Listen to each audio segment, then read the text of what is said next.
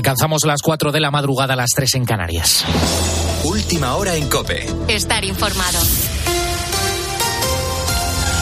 El gobierno respalda a Fernando Grande Marlasca, que se resiste a dimitir pese a la presión contra él. Al ministro del Interior, que no es la primera vez ni mucho menos que está en el ojo del huracán, se le amontonan las peticiones de dimisión. También explicaciones por la falta de medios en la lucha contra el narcotráfico en Cádiz. Lo piden el Partido Popular y Vox principalmente, pero también Podemos e incluso Sumar. Detalles, Ricardo Rodríguez. La Moncloa afronta el drama de los asesinatos con un cierre de filas al alrededor de la figura de Fernando Grande Marlasca. Su trayectoria era ensalzada por Pilar Alegría. El ministro de Interior ha acreditado una trayectoria, un recorrido y un trabajo fuera de toda discusión. Y si hay alguien para hacer frente a este desafío es el ministro Marlasca. Pero los socialistas se van quedando solos, atados a la versión del titular del Interior sobre su esfuerzo inversor en los últimos años en medios humanos y materiales. El socio de coalición Sumar ha esquivado pedir el cese, pero reclama medidas narcotráfico no se combate simplemente con medidas eh, policiales. El campo de Gibraltar es una de las zonas con más desigualdades de España. Era Enrique Santiago, lejos de ellos, sin medias tintas, sus antiguos compañeros de Podemos y en su nombre, Ione Belarra. Hay decenas de razones para que el señor Marlasca no continúe en su puesto y digo más, creo que nunca tenía que haber sido nombrado ministro del Interior. La dimisión de Marlasca ya ha sido solicitada desde el PP por boca del propio Alberto Núñez Fijo y tampoco se ha quedado atrás Vox. Pepa Millán. Ha demostrado sobradamente ser una auténtica indignidad para todos los españoles. La presión política sobre el ministro promete ir a más y al menos parece ya asegurada su reprobación en el Congreso de los Diputados. En las últimas horas han encontrado a un bebé de año y medio andando solo por la calle y bajo la lluvia en Alicante. El pequeño solo llevaba puesto un pañal, iba descalzo y no paraba de llorar. La madre había salido a llevar a su marido al trabajo y había dejado a su hijo a cargo de otra persona. La casa estaba sucia y se habían consumido drogas. Francisco José Martínez es uno de los agentes que encontró al bebé y ha hablado con los compañeros de Cope Alicante. Y el bebé estaba llorando con un ataque de ansiedad, llamaba a su madre, estaba muy nervioso, lo arropamos. Llévanos con tu mamá, ¿dónde está tu mamá? Y él pues nos indica una dirección, ten en cuenta que es un niño pequeño, no, no habla, simplemente balbucea. Por aquí, por aquí, mamá, en fin, nos va indicando el camino y en esa misma calle un compañero pues localiza a la madre. Con la fuerza de ABC. Cope, estar informado. Si has estado alguna vez en París, habrás visto las históricas casetas verdes de libreros en la orilla del río Sena. Pues bien, resulta que esa zona de la ciudad será uno de los escenarios de la ceremonia inaugural de los Juegos Olímpicos de este verano y el comité organizador quería cerrar los kioscos por motivos de seguridad. Los libreros se resistían argumentando que son un símbolo turístico de la ciudad como puede ser la Torre Eiffel. Bueno, pues ahora Emmanuel Macron, el presidente de la República, les ha dado la razón y podrán seguir vendiendo sus libros. Nos acerca esta historia desde París, Asunción Serena. Los buquinistas, esos libreros que ejercen a la orilla del Sena vendiendo sus libros antiguos y periódicos de otra época, van a seguir donde están. Sus característicos cajones verdes iban a ser desmontados de cara a la ceremonia inaugural de los Juegos Olímpicos que tendrá lugar sobre el Sena. Pero Emmanuel Macron ha decidido renunciar después de la fuerte oposición de los buquinistas porque temían que sus cajas se rompieran y además porque no les iban a compensar lo suficiente las pérdidas previstas con este cierre. El ministro del Interior y el prefecto tendrán ahora que adaptar en consecuencia el dispositivo de seguridad, ya que el público no podrá seguir la ceremonia desde donde están instalados los 900 cajones de buquinist. Los organizadores habían soñado a lo grande con una asistencia de un millón de espectadores. Luego se habló de 600.000 por motivos de seguridad y ahora los que podrán seguir el espectáculo en directo no serán más de 300.000. Bueno, pues ahí están la fuerza de los libros, un tesoro cultural que hay que preservar. Tienes más información en nuestra página web en cope.es. A partir de ahora cambiamos el buenas noches por el buenos días para seguir poniendo las calles aquí en la cadena Cope con Carlos Moreno el pulpo. Cope, estar informado.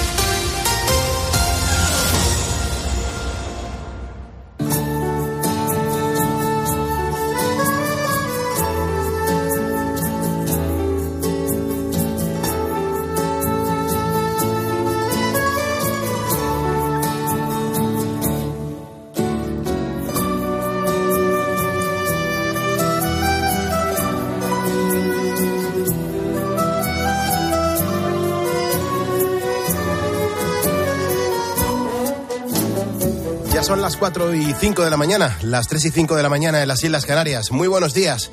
Aquí haciendo lo que uno buenamente puede, con esta voz, con este catarro, con esta reacción alérgica tan grave eh, que estamos sufriendo muchísimos madrileños en estos días, eh, puesto que estamos con picos históricos de, de arizónicas en la Comunidad de Madrid y aquí uno hace la radio como puede, pero lo importante es no faltar a la cita con los ponedores de calles, con la gente que vive al revés, con la gente que aporta para que cada madrugada España no deje de funcionar, no deje de producir ni un solo de los minutos.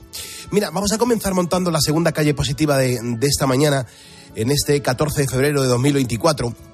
El pasado 7 de octubre, mmm, recordarás que el grupo terrorista Hamas entró por sorpresa en Israel, mmm, acabando con la vida de cientos de personas y secuestrando a más de 200. Bueno, eh, la verdad que todos nos quedamos impactados cuando veíamos las imágenes, cuando nos enterábamos de, los datos y, de cómo había sucedido todo, ¿no? Claro, en ese momento la, la, respuesta de Tel Aviv pues no se hizo esperar y desde entonces se estima que unas 27.500 personas han perdido la vida y más de 65.000 han resultado heridas. Los ataques no han parado durante estos cuatro meses.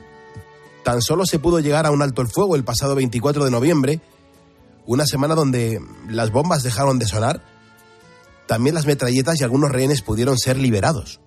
Pero claro, pasa el tiempo y desgraciadamente la situación no ha mejorado. Si hay algo que ha marcado la guerra de Gaza, es la falta de ayuda humanitaria y los ataques a los hospitales. El pasado 15 de diciembre recuerdo perfectamente que un grupo de médicos sin fronteras viajó a Gaza para ayudar, entre ellos se encontraba Ruth Conde, que ha estado allí hasta hace dos semanas. Y claro, estarás diciendo, oye, Pulpo, ¿y, y Ruth Conde quién es? No, no me suena. Bueno, pues Ruth Conde es una enfermera pediátrica española, trabaja en esta organización desde hace 11 años y en Gaza pues fue la coordinadora médica de maternidad y nada más llegar se dio cuenta de las grandes necesidades que tenían. Niños enfermos, personas con tratamientos que no tenían medicinas o mujeres que estaban a punto de dar a luz en, sin hospital todavía le tiembla la voz al hablar de todo ello. Aunque lo cierto es que para ella, ahora, es una obligación contarlo. Sí que es verdad que nos reconoce como, como los testigos y como la persona que, le vamos a dar voz. Y entonces también somos un poco el, recipiente donde ellos también descargan sus historias, nos cuentan sus historias, son ellos los que nos cogen de la mano. Allí es el, el olerlo, el sentirlo y el, y el palparlo directamente. ¿no? Al final es lo, que, es lo que hace la diferencia y es lo que hace más difícil ¿no? también. Es verdad que su formación pediátrica le hizo coincidir con muchos niños, pero también con muchas mujeres embarazadas. Desde que comenzó el conflicto, UNICEF, solamente UNICEF, está estimando que han nacido unos 20.000 bebés y unas 5.500 mujeres van a dar luz en los próximos 30 días. Te aseguro que son cifras bastante llamativas y más si tienes en cuenta las condiciones en las que están. Allí en Rafah, Médicos Sin Fronteras trabaja en el hospital como en su clínica y aunque los materiales escasean, perdón, hacen una gran labor diaria. Sin embargo, ya han pasado cuatro meses y si todo sigue así, necesitarán mucha más ayuda de la que son capaces de dar.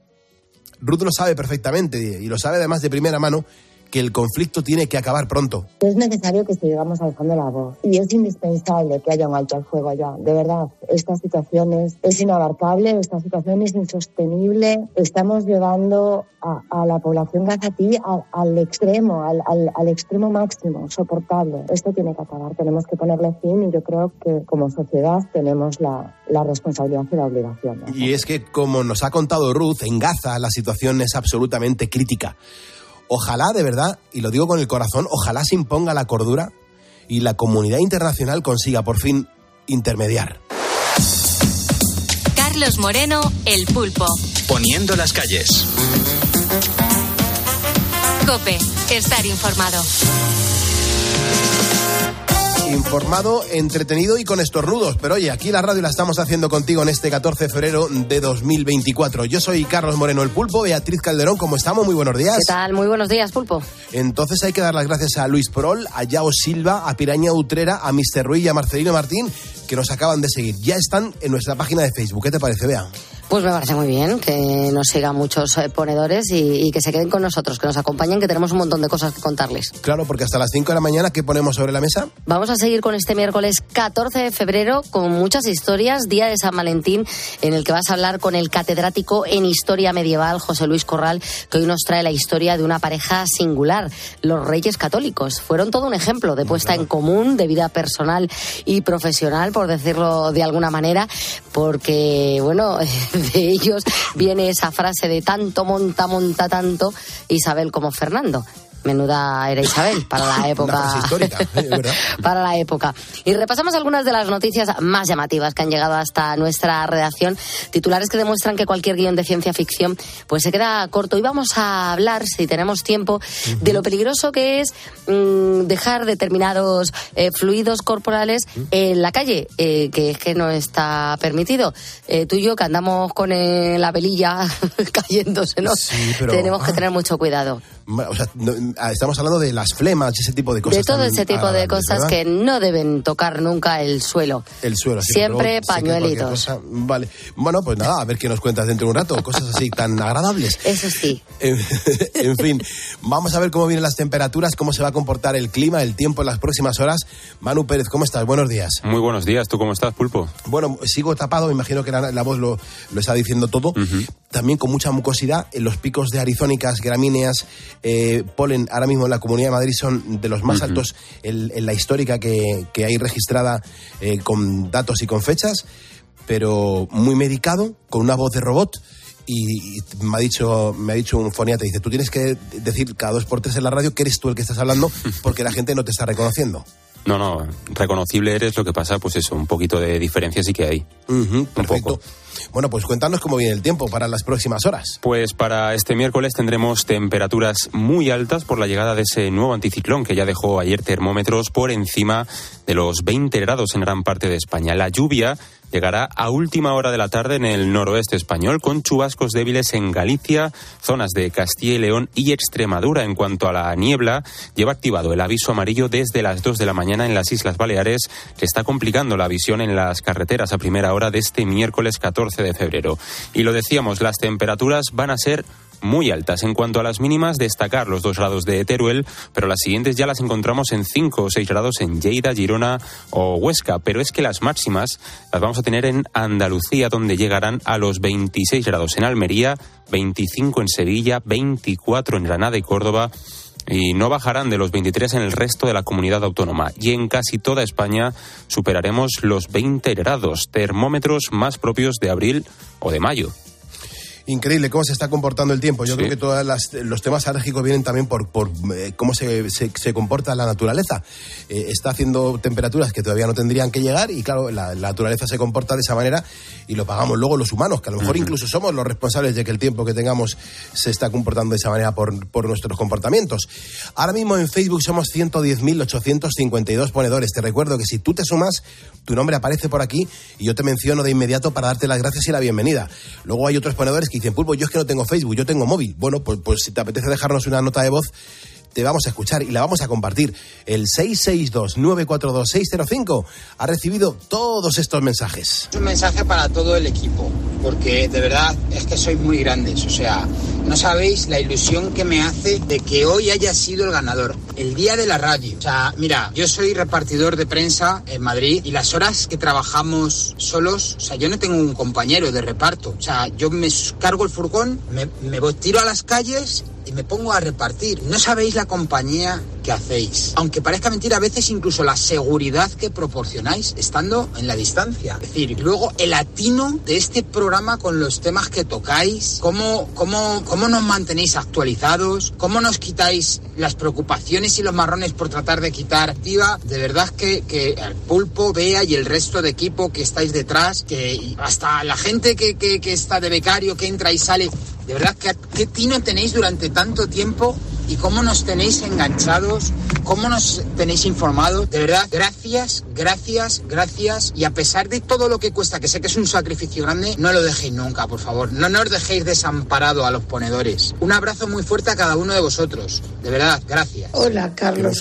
Y Bea. Bueno, nada más felicitarlos en este Día Mundial de la Radio. Son muchos años y para vosotros hacéis un programa fabuloso para toda la gente. La radio es mágica. Bueno, no me he presentado, perdón. Soy Inés de Asturias. La radio es mágica. La radio llega a todos los rincones del mundo, que llegan a cualquier rincón. Para la gente mayor, para la gente que está sola, para la gente, como dice Carlos Moreno, que viaja, para los guardias civiles, bueno, para los que hacen guardia de noche, para vosotros mismos cuando dais ese programa de noche. Así que nada, me uno a todos vosotros y a esa felicitación. Bueno, pues nada más más. Muchas gracias, Inés. Nada más y nada menos. Todo lo que nos has contado, Inés, te, agradezco un montón lo que nos acabas de contar. Y sí, somos eso, somos un programa real, somos un programa natural, eh, somos un programa sincero y que acompaña a los currantes, a los insomnes y a la gente que necesita de cierta compañía. Así que gracias a toda la audiencia, a toda la gente que nos ha dejado mensajes en el 662-942-605. Y os digo que si me estáis escuchando ahora es porque sois unos ponedores y que juntos vamos a por el miércoles.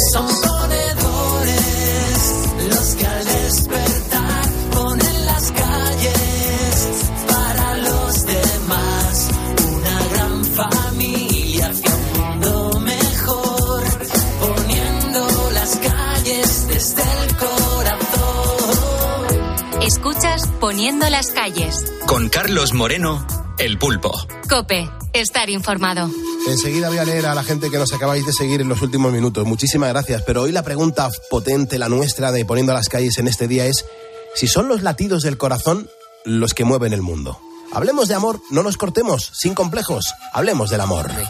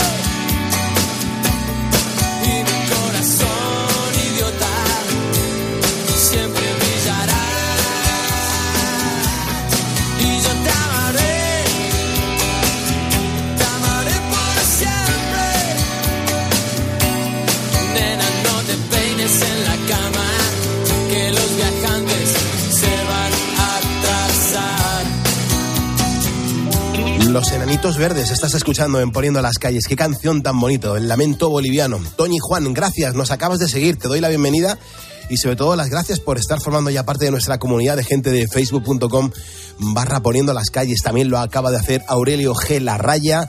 Alejandro Esteban González, José de Paz Domínguez, Guillermo Quero Jiménez, Francisco Correa Báñez.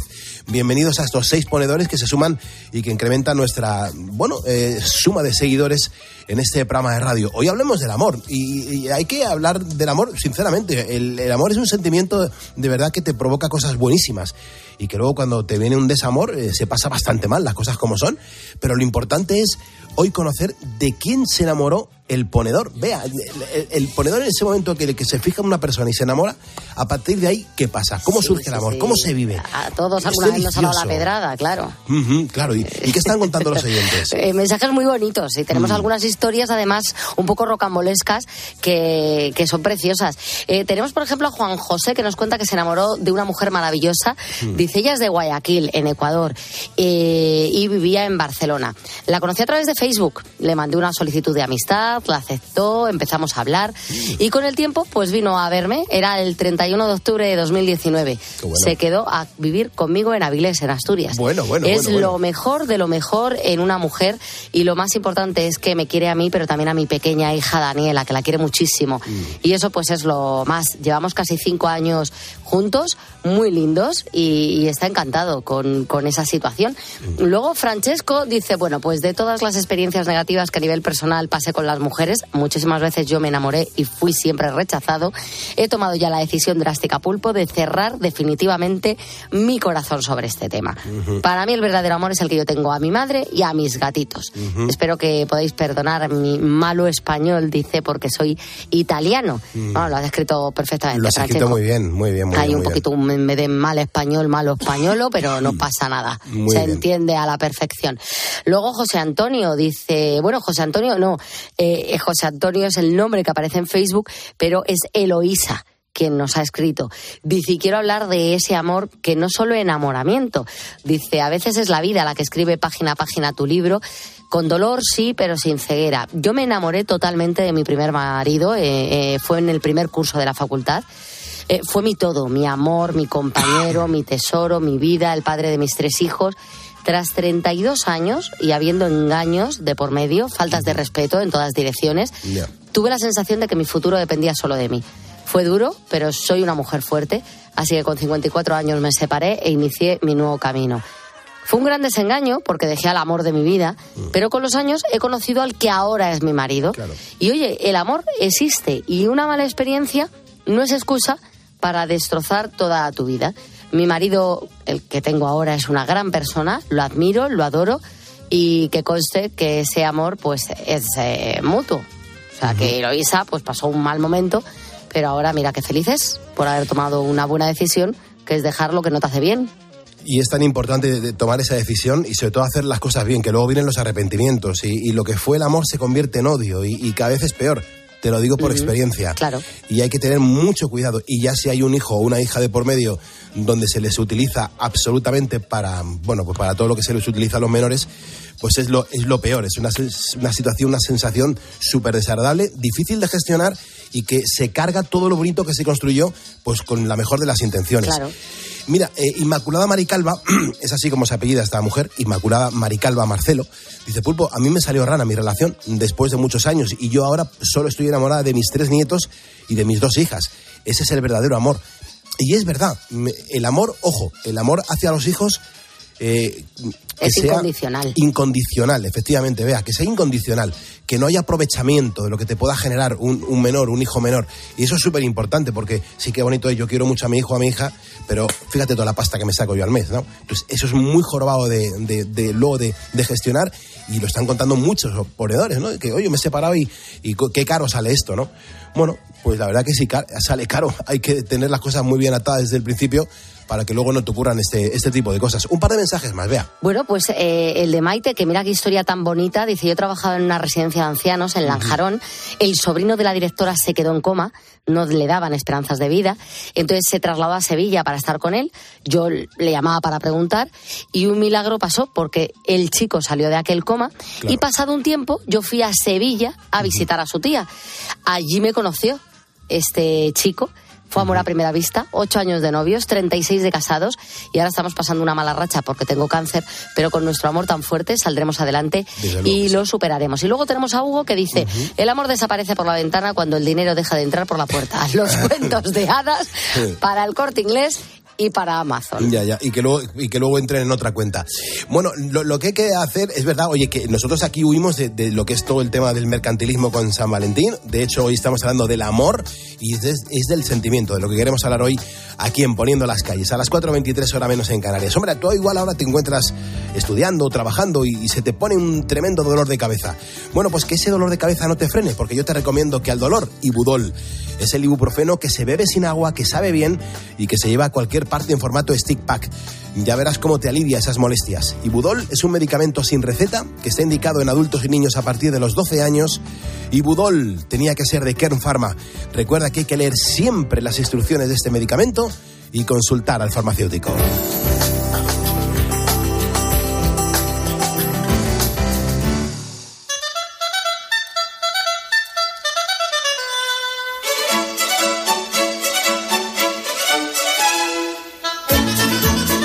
Cadena Cope. Este es el gran programa de la madrugada que comienza a la una y media y que finaliza eso de las seis menos diez cuando le damos la del pulpo a Carlos Herrera. Y fíjate, hoy mm, hemos invitado a nuestro espacio de historia pues a, a una bueno pareja de, de, regentes ejemplares, Isabel y Fernando, como diríamos ahora, en el siglo XXI eh, que colaboraron además en las empresas familiares y se apoyaron profesionalmente.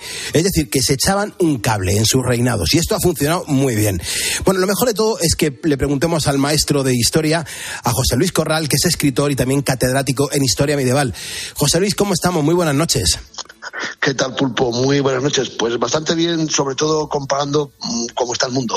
Eso sí es verdad, es verdad. Y sobre todo ahora que nos toca hablar de cómo estaba el mundo en aquella época, porque la pareja de hoy, tela marinera.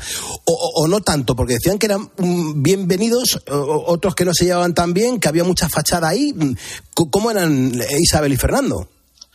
Eh, bueno, yo creo que como todo en política, y la política del siglo XV pues era distinta a la del siglo XXI, pero en algunas cosas se parecía bastante, eh, no era lo mismo su actuación privada que lo que hacían en público, sobre todo en los documentos oficiales donde había que presentar una cara.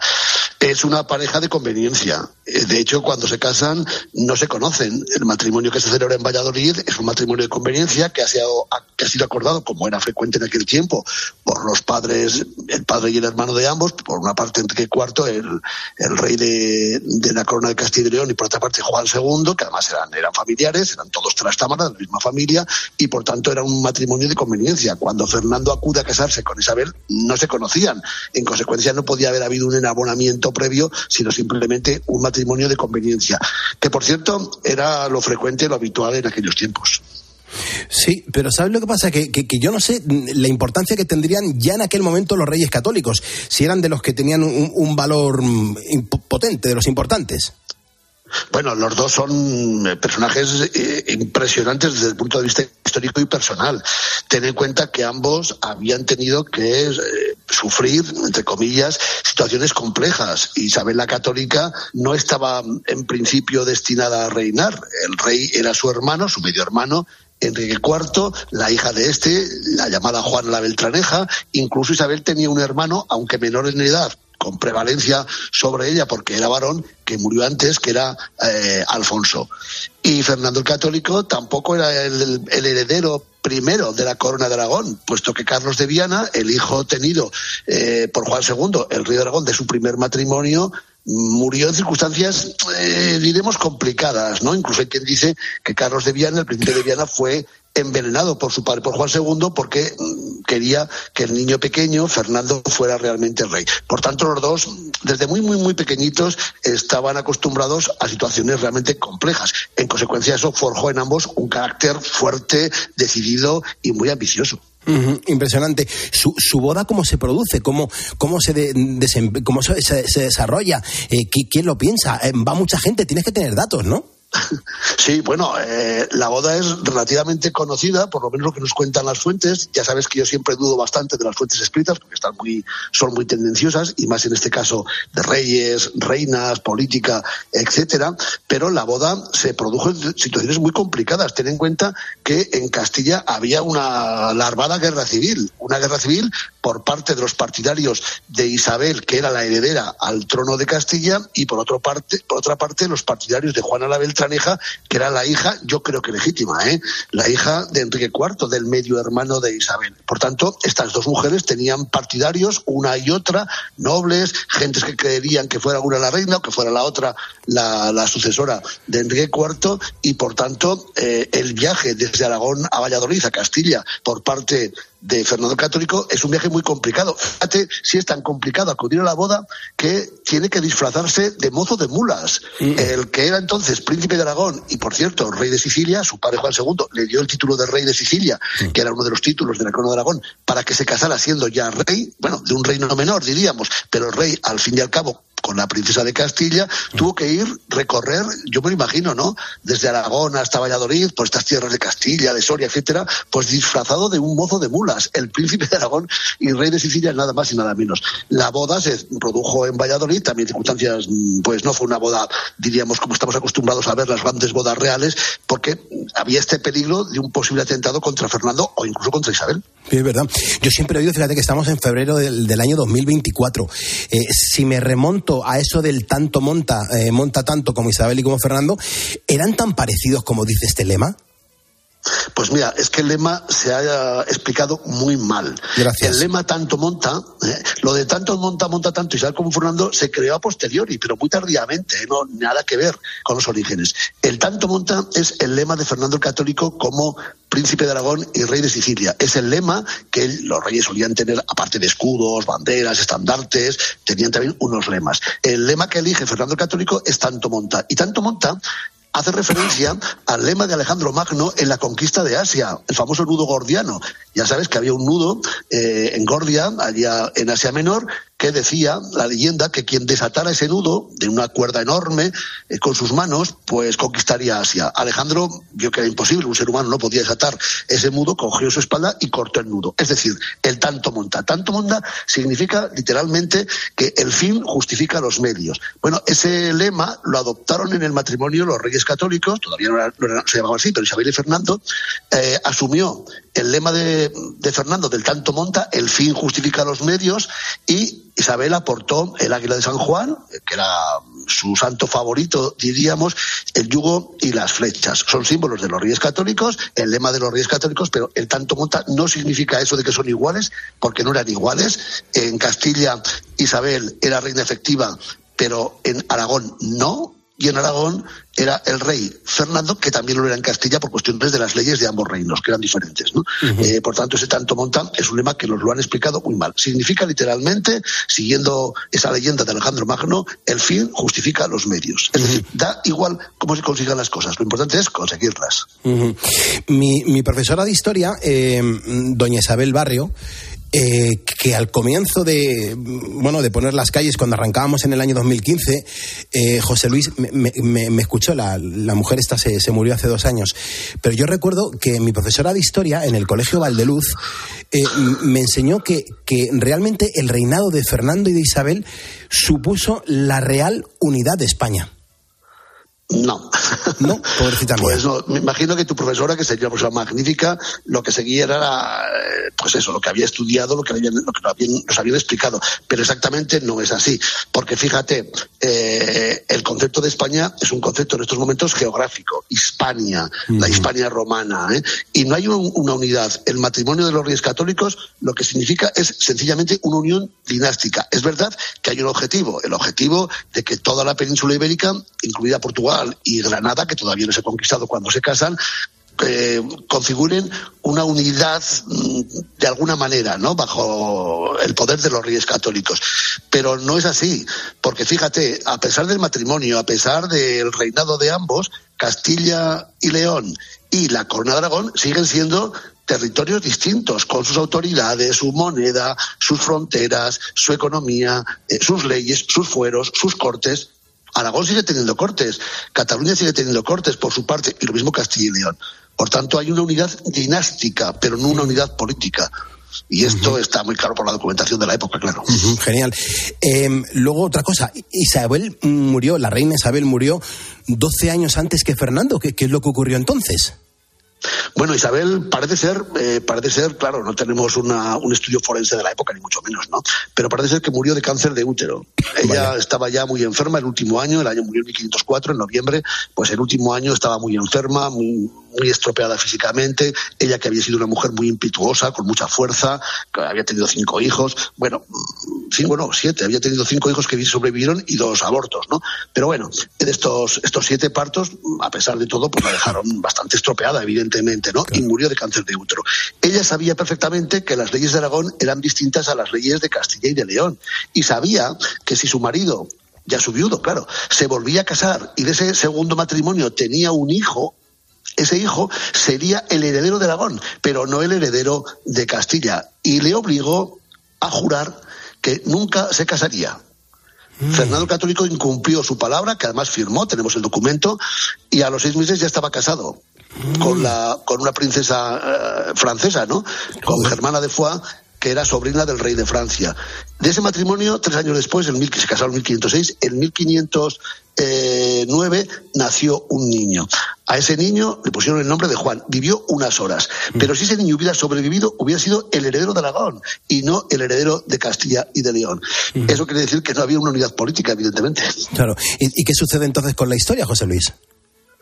Bueno, la historia es la que es, no la podemos cambiar, evidentemente. Y lo que sucede es que se sigue las costumbres, las leyes de la época. Al morir este niño y en consecuencia retorna la herencia de la corona de Aragón a la anterior y la anterior es Juana la Loca. Ha muerto el príncipe Juan, el hijo mayor, perdón, el segundo hijo, único hijo varón de los reyes católicos, ha muerto Isabel, reina de Portugal, la hija mayor de los reyes católicos, y va corriendo el orden sucesorio y le toca a Juana. Y como Juana ya es la heredera de Castilla, porque es la hija de Isabel, la hija de la reina, la tercera y la mayor que quedaba viva de la reina de Castilla, y como ha muerto ese principito que vivió unas horas llamado Juan, mm. pues vuelve también a ser la heredera de Aragón. Y por mm. tanto, Juana se convierte en la heredera de ambas, eh, de ambas coronas. Y en consecuencia, su hijo Carlos Carlos de Austria, Carlos I, que había nacido en Gante en 1500, es el nieto de los reyes católicos y el heredero de Aragón y el heredero también de Castilla. Y luego la historia es bien conocida con la nueva dinastía que se, introduce en la península ibérica, en España, con los Austrias, con Carlos I. Sí, sí, totalmente. Claro, mm, ¿qué es lo que queda a día de hoy, en este febrero de 2024, José Luis, de herencia de los reyes católicos? ¿Se le sigue admirando? Hombre, quedan muchas cosas, ¿no? Yo recuerdo aquel billete de mil pesetas de la época todavía de Franco, del Banco de España, que era el, billete más mm, eh, eh, con más cuantía de nuestro país en, esa época y que llevaba a los reyes católicos allí en, imagen principal. Quedan muchísimas cosas. Queda la historia, queda la fuerza, queda esa idea que ya digo, se, se, eh, se, convirtió en una realidad pues por la propia dinámica de la historia y de la biología, pero queda esa idea de dos personajes con una fuerza extraordinaria, Isabel era una mujer muy poderosa, Fernando Católico ni te cuento, ¿no? Uno de los grandes príncipes del Renacimiento en Europa, pues queda esa idea de crear en la península ibérica, no solamente en lo que era Castilla y Aragón, también en Navarra, que por cierto la conquistará Fernando Católico en 1512. ¿eh? Fíjate, cuando, cuando muere Isabel la Católica, Navarra todavía no pertenece a, esa corona, a esa monarquía de los reyes católicos. ¿eh? La incorpora en 1512, unos años después de la muerte de Isabel, Fernando el Católico. Pero también eh, está la idea de incorporar Portugal y estuvo a punto. ¿eh? Fíjate, los reyes católicos tuvieron un nieto eh, llamado Miguel, un muchachito que murió con tres años, está enterrado con ellos, un pequeño taúd allí en la capilla real de Granada de los reyes católicos, que ese niño hubiera sido el heredero de las tres coronas, porque era hijo del rey de Portugal, de Isabel, de Isabel de Portugal, la hija de los reyes católicos, por tanto, por esa vía era, fíjate, heredero de Portugal, de Castilla León y de Aragón. Si ese niño hubiera sobrevivido, murió con tres años y por tanto, claro, sin herederos, hubiera unificado las tres coronas. Y como Granada se conquistó también por entonces, pues toda la península ibérica hubiera quedado bajo una sola monarquía. Pero bueno, la historia fue por otros derroteros. Ahora que se valora hasta la morcilla que nos tomamos en un bar de carretera, eh, me gustaría tener una valoración del gran José Luis Corral. Eh, tú eres un pez gordo en esto de la historia, eres escritor, eres catedrático en historia medieval.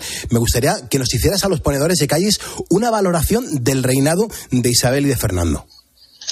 Bueno, en España están muy bien vistos. Desde eh, prácticamente la muerte de ambos, estos dos personajes son considerados quizá, quizá los monarcas más importantes de la historia medieval o de la historia incluso moderna de España. Yo creo que efectivamente son unas figuras monumentales desde el punto de vista histórico, con sus sombras. ¿eh? Todo el mundo tenemos luces y sombras, algunos más luces, otros menos, unos más sombras, otros menos, pero tienen muchas luces y muchas sombras. Y desde luego, a pesar de las actuaciones de ambos que fueron discutibles. Por ejemplo, el hermano pequeño de Isabel murió eh, comiéndose una trucha, en fin, en circunstancias extrañas, vamos a decirlo así, le tocaba ser el rey, luego pasó la herencia a su hermana.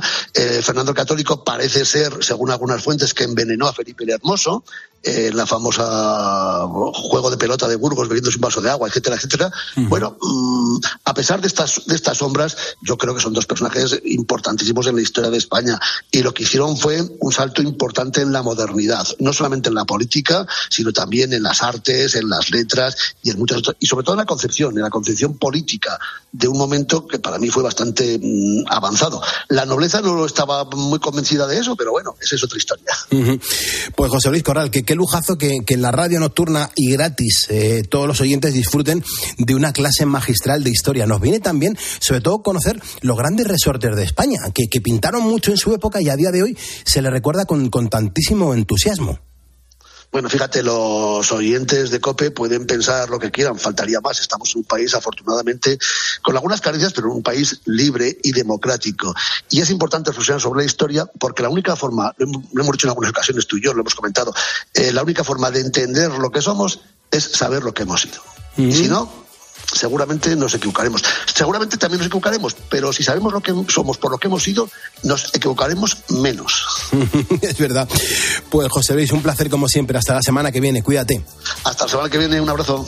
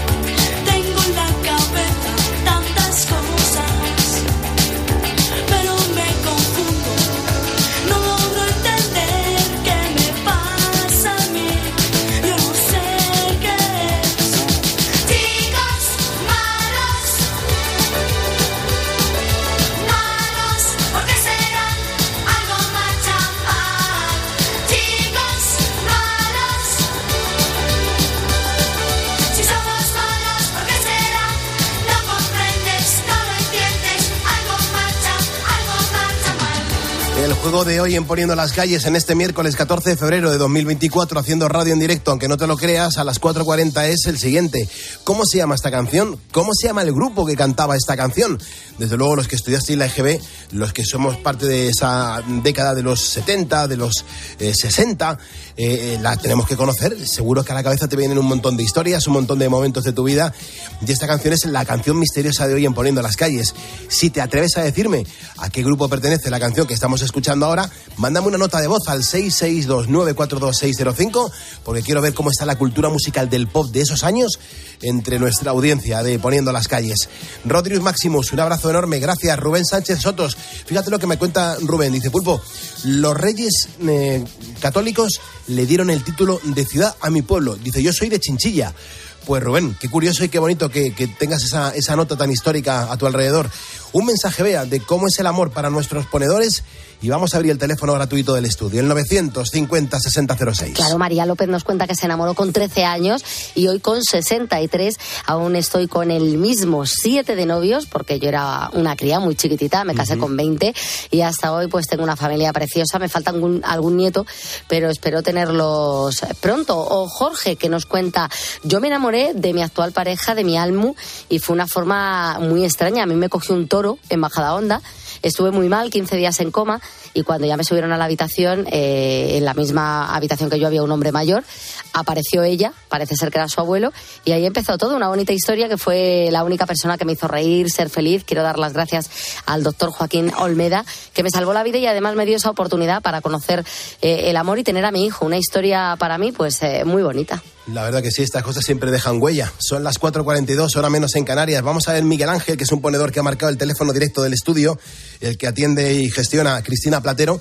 Eh, a ver qué nos cuenta, porque creo que está a unos cuantos kilómetros de la península. Miguel Ángel, ¿cómo estás? Muy buenos días. Hola, buenos días, Pulpo. Muy bien, gracias. ¿Y vosotros? Bien, también. ¿Por dónde andas? Cuéntanos qué haces despierto ahora. Pues despierto estoy ya desde, te puedo decir, desde las 5 de la mañana aquí en Tailandia Trabajo como técnico en, los yates y nada, aquí me trae la vida por unos días. Bueno, los yates es, digamos, el, revestimiento de lujo de los, de los barcos, ¿no? Sí, bueno, son cosas privadas que, tienen equipamiento, igual que hay técnicos de lavadoras, etcétera. Pues yo soy técnico de puertas, de pasarelas, de grúas, accesorios náuticos. Bueno, ¿y, y, cómo? ¿Ahora mismo estás trabajando? ¿Estás haciendo algún descanso? No, no, estoy trabajando. Me he parado a hablar con vosotros y, nada, pues os, escucho todas las mañanas aquí también, desde que empezáis hasta que termináis, y luego continúo con Carlos Herrera y me amenizáis el día. Ahora estoy trabajando, pues llevo aquí una, llevo aquí una semana, mi base está en, eh, en Plymouth, en Inglaterra, y nada, trabajo esporádicamente alrededor del mundo, pero qué gozada, ¿no? Y me imagino que cada destino es un trabajo diferente. Mm, irán variando algunas características, ¿no? Correcto, así es. La gente también cambia. Lo bonito de lo bonito de esto es que vas conociendo gente en torno al sector náutico y pues nada, pues haciendo haciendo lo que tu buen trabajo y, quedando bien con gente, conociendo gente, abriendo abriendo España, como digo yo. Eso sí, eso es fundamental. Oye, igual te, puede ser aquí unas buenas eh, a ver, unas buenas ideas para que dotemos a la Guardia Civil de, de barcos y barcas más, seguras. ¿No te has enterado lo que ha pasado en España, en Barbate concretamente, no? Pues por desgracia estoy al tanto de todo y nada, se me parte del corazón. ¿Qué quieres que te diga? Yo, todo mi, mi, mi, solidaridad, con la Guardia mm. Civil y con, esas familias que se han quedado órfanas. Terrible, terrible, terrible. Eh, ayer veía en, la tele unas imágenes de, cómo es la, la, la, barca de los, de los narcos, casi 14 metros más los cuatro motores fuera borda de una potencia descomunal y ahí estaba la Guardia Civil en, unos Zodiac y, se nos han ido dos agentes. A partir de las 5 vamos a hablar con, alguien que conoce muy bien lo que está sucediendo allí y lo vamos a hacer en directo dentro de nada. Em, allí, por ejemplo, el, ¿qué supone en, Tailandia, por ejemplo, la navegación? Eh, ¿Quién utiliza la navegación?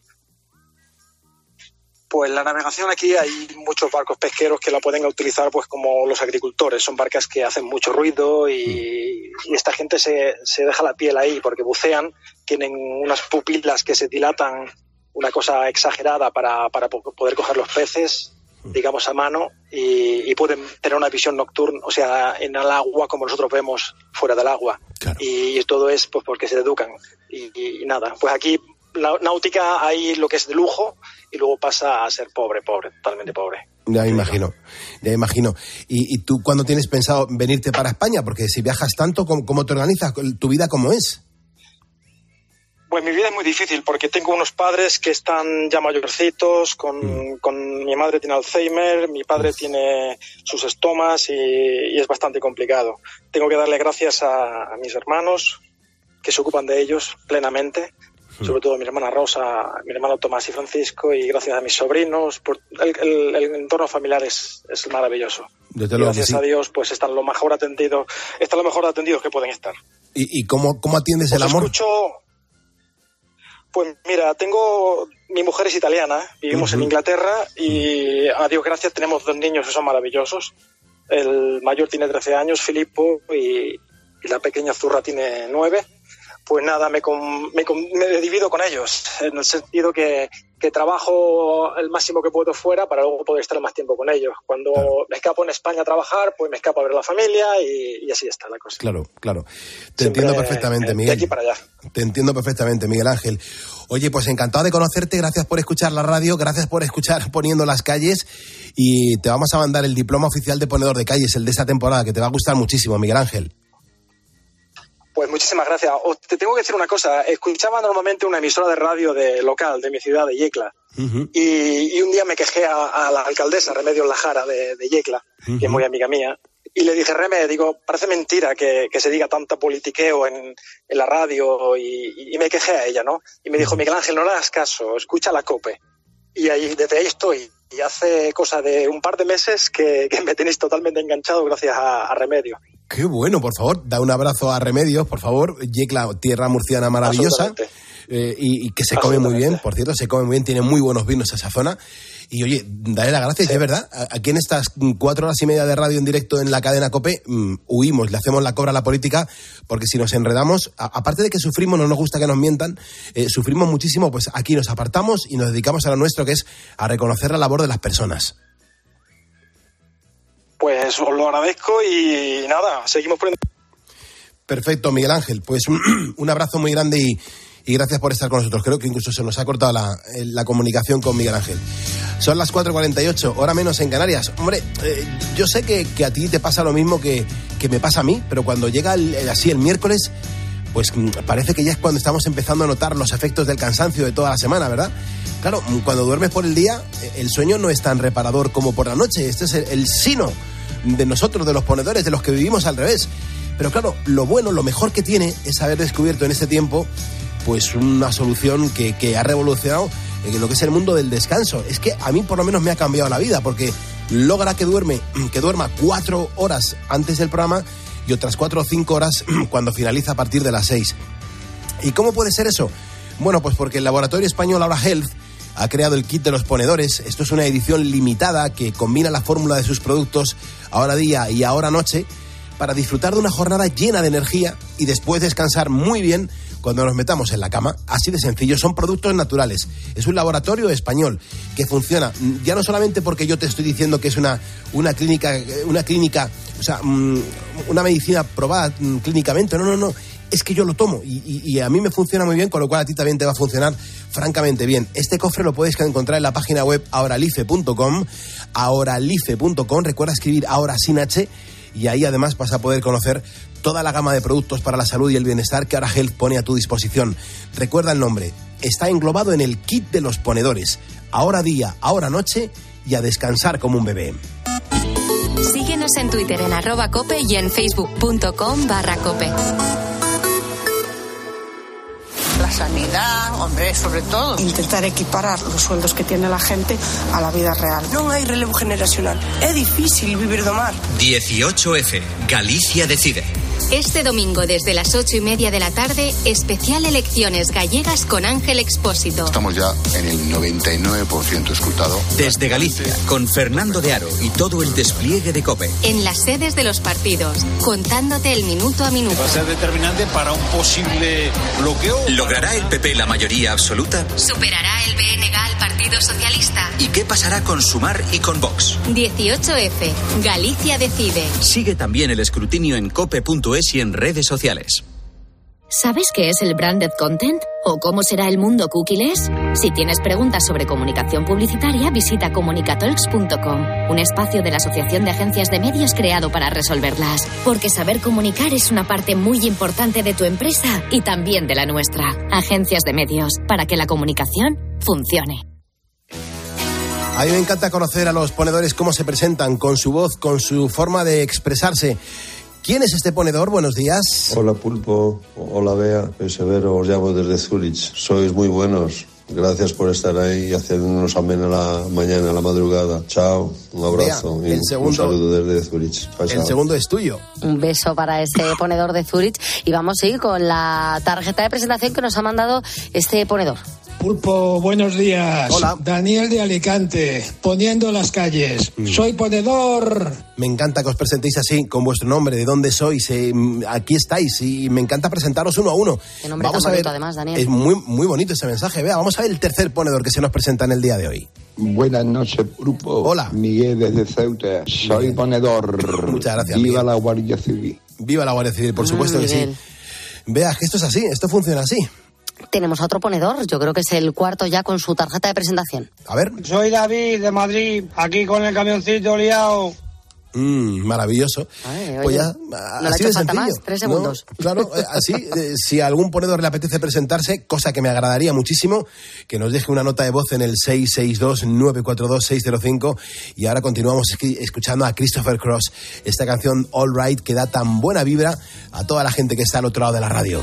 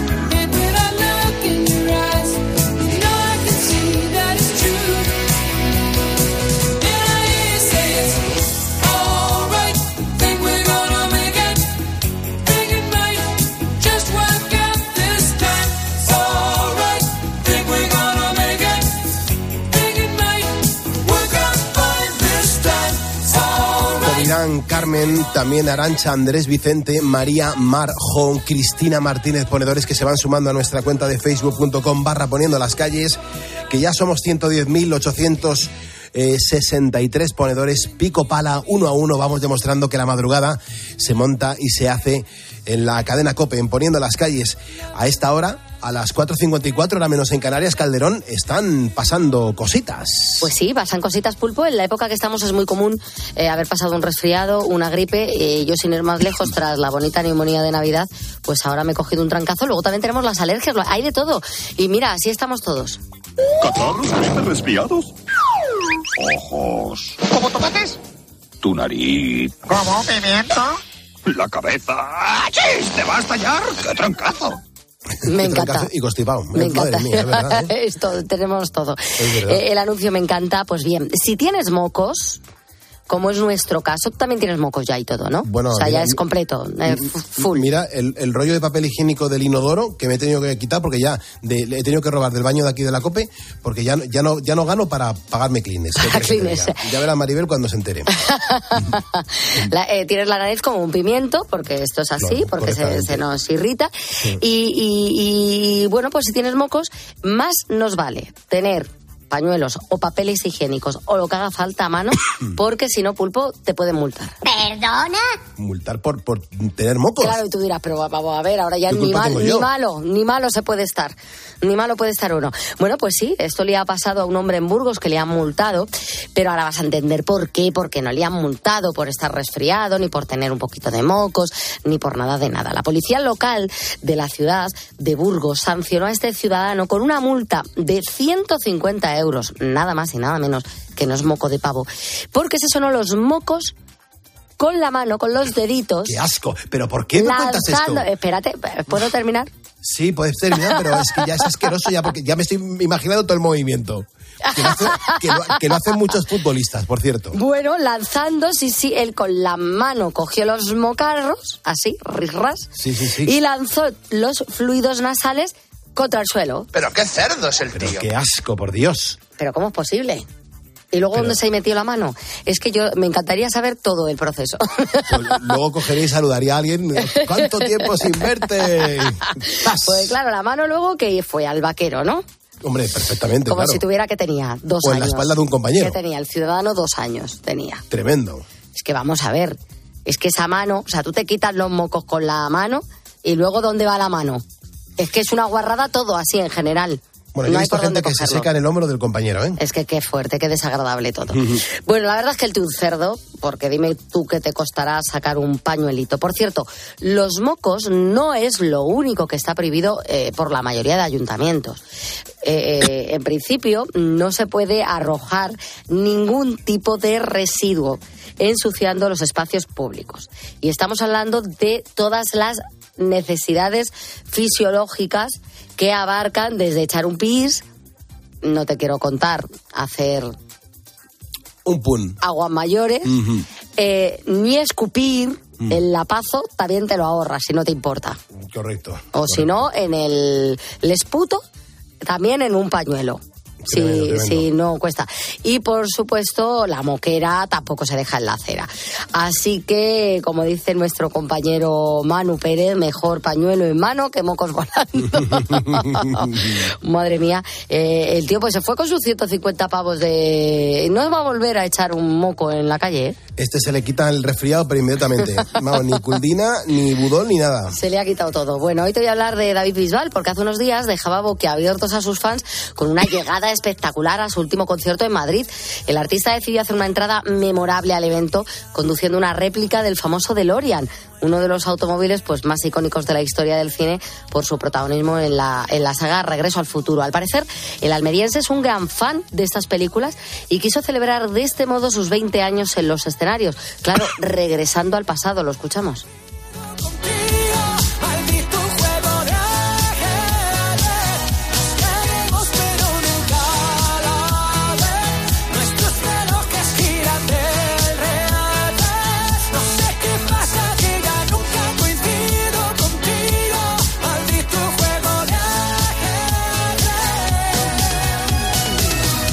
La verdad que David Bisbal te gustará más o te gustará menos, pero siempre genera buen rollo. Es un artista que, incluso cantando eh, te genera buen rollo. Es una canción que no te desagrada, que te genera, no sé, un, bienestar. Y a mí me gusta mucho y sobre todo los valores que tiene David Bisbal, cómo cuida de sus padres, de su familia.